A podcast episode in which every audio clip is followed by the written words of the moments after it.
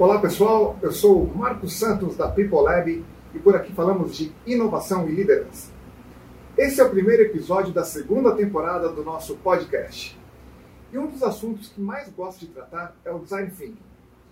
Temos ministrado treinamentos e consultoria em várias empresas de vários portes e naturezas. De forma geral, as empresas entendem a necessidade de mudança de mentalidade, porém colocar em prática são outros 500. E por isso que uma das primeiras perguntas que faço para o grupo é: o que é fundamental para que o processo do design thinking seja bem sucedido? Como vou contar uma história com um final feliz no término do projeto? Surgem diversas respostas. Eu não quero ouvir uma resposta acadêmica. Afinal de contas, o que é bom para um pode não ser bom para o outro. Eu quero trazer para o debate o que faz de fato uma solução ser adequada. O debate é subjetivo, sem dúvidas.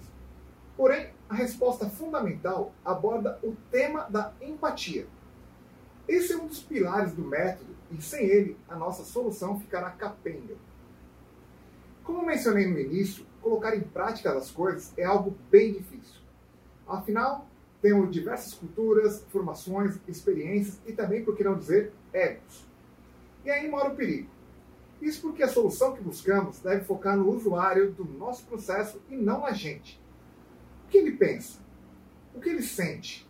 O que ele vê? O que as pessoas ao seu redor estão dizendo? O que ele fala?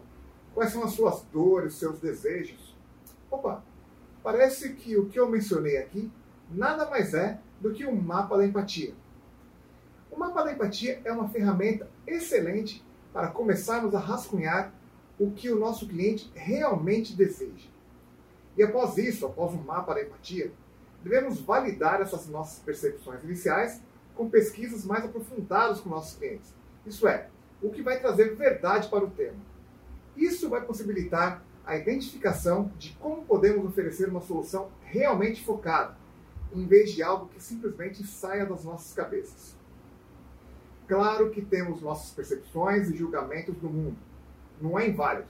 Porém, temos que validar com um número suficiente de pessoas para verificarmos a aplicabilidade ou não das nossas hipóteses. Portanto, nos projetos de design thinking é fundamental realmente colocarmos um chapéu do outro, de verdade.